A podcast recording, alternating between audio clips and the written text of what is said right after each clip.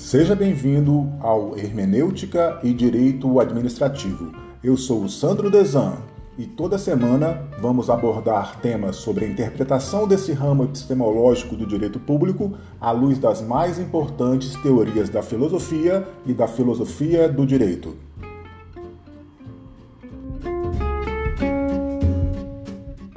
Em dado momento, ele fala sobre as metáforas da linguagem né, metáforas. Poxa, o direito é percepção da realidade. Simplesmente isso. Ele não é a própria realidade. O direito é um instituto criado pelo ser humano, que é um ser subjetivo por essência, por natureza. Cada um aqui percebe a realidade de, de uma forma diferente do outro. O que eu acho, às vezes, que é belo, o Ednei pode achar que é feio. O que eu acho que é certo, a Daniele pode achar que é errado. José Júlio pode achar, concordar com a Daniele e o Hermes concordar comigo.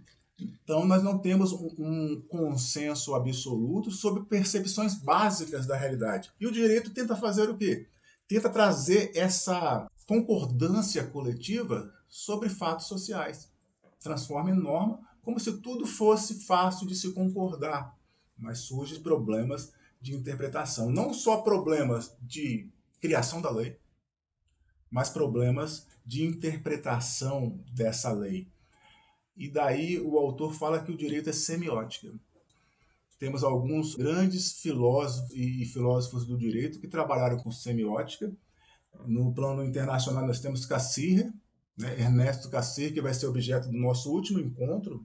Eu não lembro se eu coloquei nesse aqui, nesse semestre, mas vai ser objeto do, do, do último encontro, talvez, desse semestre. E no Brasil, o Lorival Villanova, que abordamos aqui já no grupo de pesquisa, que diz o seguinte: o direito texto ele depende da semiótica. O autor divide então o direito em dois flancos ou dois estratos: o direito texto e o direito subtexto, ou o direito contexto, ou então, como ele fala aqui, uma subestrutura do direito. Mas o direito texto ele é semiótica. Semiótica é a teoria da linguagem que busca identificar significados e significantes a partir de signos. Por exemplo, quando nós vemos uma placa de trânsito que tem um Ezinho assim com um X dos dois lados, essa placa de trânsito é um signo. Qual é o significado dessa placa de trânsito? É o que a gente interpreta decorrente do momento que nós observamos esse signo nós interpretamos o seguinte: nós damos um significado para ela. É proibido estacionar dos dois lados da via. Se tiver só com um tracinho, é proibido estacionar só desse lado da via. Dois tracinhos, dois lados da via. Para esse signo, nós compreendemos um determinado significado que se refere a um significante. Qual é o significante desse signo com esse significado? Seria a gente verificar a via sem nenhum carro parado.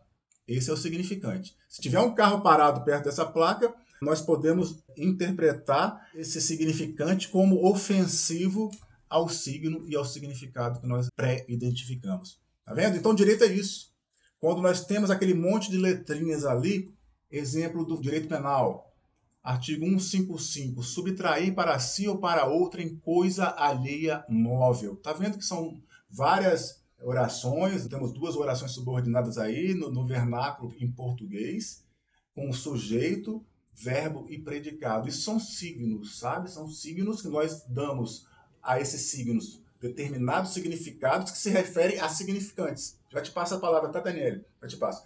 A significantes. Então, signos e significados são abstratos. Significante, a gente busca o referencial dele no mundo real. Assim é com direito. Lembram da placa de trânsito? O signo, a gente observa ele, ele está no mundo real, mas a gente observa e dá um significado abstrato. E o significante é aquilo que ele se reporta. Por exemplo, a palavra vaca.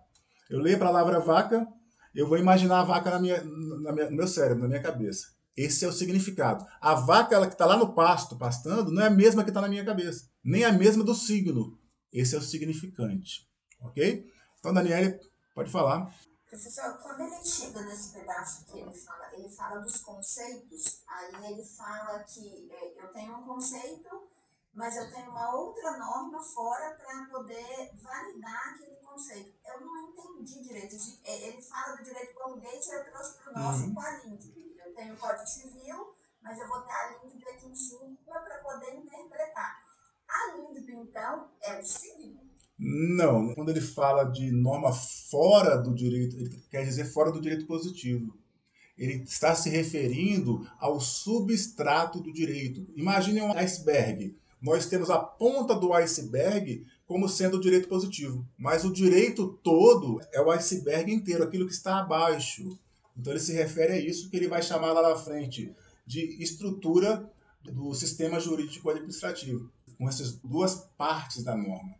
E nós, juristas, temos o, o vício o mau costume ou até mesmo a falta de percepção para atuarmos somente nesse direito da ponta do iceberg, que é o direito positivo, que é o direito escrito, certo? Mas a gente vai abordar isso logo mais ali na frente, tá bom? Então, pessoal, partindo dessas premissas que o direito texto são signos que requerem que demos a eles algum significado, todo direito texto requer interpretação para ser aplicado. Não há nenhuma norma, nenhum texto de lei, por mais claro que pareça para nós, que dispense a interpretação para sua aplicação. Então, aquele brocado em claro cessa a interpretação, que muitos acreditaram por muito tempo, não vale mais para o direito. Não temos nada muito claro no direito subtrair para si ou para outra em coisa alheia móvel. Isso requer interpretação. O que é subtrair? O que é coisa alheia? O que é coisa móvel? Subtrair, se eu escondo, se eu sou um, um trabalhador doméstico e escondo o relógio de ouro do meu patrão, do meu empregador, dentro da casa dele de modo que ele não consiga achar, encontrar, para que eu possa levar depois, daqui duas semanas, quando ele viajar, eu possa levar tranquilo, retirar a coisa da casa, Será que eu subtraí ou não? Tá vendo? Então, subtrair, que à primeira vista parece algo muito claro, né? A subtrair é retirar alguma coisa de alguém. Mas nem sempre é assim. Os signos, eles possuem zonas de incerteza, chamadas zonas grises. Os signos, por mais claros que eles pareçam à primeira vista para nós intérpretes, leitores e aplicadores do direito, ele possui zonas de incerteza. Tá aí o exemplo do subtrair. O que é coisa? o que é coisa móvel? Okay? O que é coisa móvel? Será que essas casas agora que você consegue colocar no caminhão, num veículo de transporte levar para outro lugar, é coisa móvel? O que é, que é alheio? Se eu emprestei para uma pessoa, essa pessoa não me devolveu, essa coisa que está com ela é coisa alheia? Temos uma série de questões que demandam interpretação, e essa interpretação não é nada simples porque depende do evoluir sociocultural. Dizer o que significa cada signo, isso evolui com a história, evolui com o próprio coletivo social. É o que Gadamer, Hans Georg Gadamer, chama de fusão de horizontes. Esses preconceitos, preconce ou conceitos a priori, eles são passados de geração para geração no âmbito de determinada sociedade mas vai variando com o tempo. O conceito de interesse público, definição do conceito de bem público, de finalidade pública, o conceito de administração pública, conceito de direitos fundamentais. A cada momento nós identificamos novos direitos fundamentais de primeira dimensão, segunda, terceira, agora quarta dimensão, quinta dimensão e por aí vai. Depende da sociedade eu falo muito em minhas aulas, quem já falou meu de aulas passadas e daqui do grupo mesmo, sabe? Daqui a pouco, né, eu acho que muitos já consideram assim, o Wi-Fi em praça pública é direito fundamental praticamente. O Wi-Fi já é algo que você precisa para se relacionar, você precisa para fazer um direito de petição a um órgão público, uma internet funcionando, um direito de acessar um processo por meio da internet.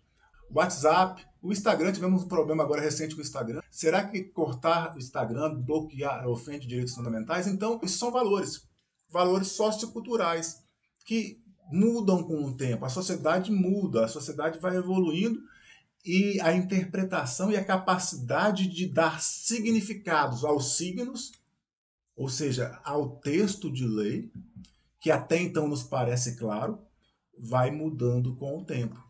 O autor fala o seguinte: no direito administrativo, isso é muito mais efusivo, isso é muito mais recorrente, isso é, é o chão de fábrica do direito administrativo, pelo fato de o direito administrativo não ser codificado, ser disperso, usar muitos conceitos jurídicos indeterminados, ele evolui mais rápido, ele precisa de um contato maior do intérprete com esses valores socioculturais que permeiam a sociedade.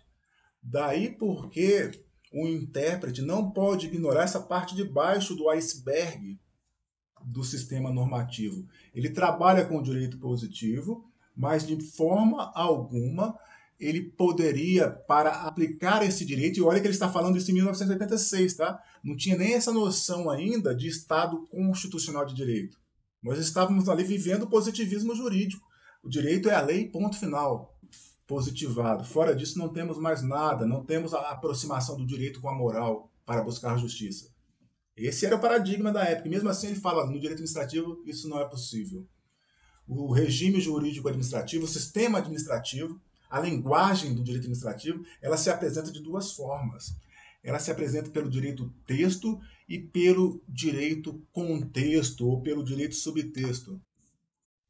Por hoje, encerramos por aqui e continuamos esse tema no próximo encontro.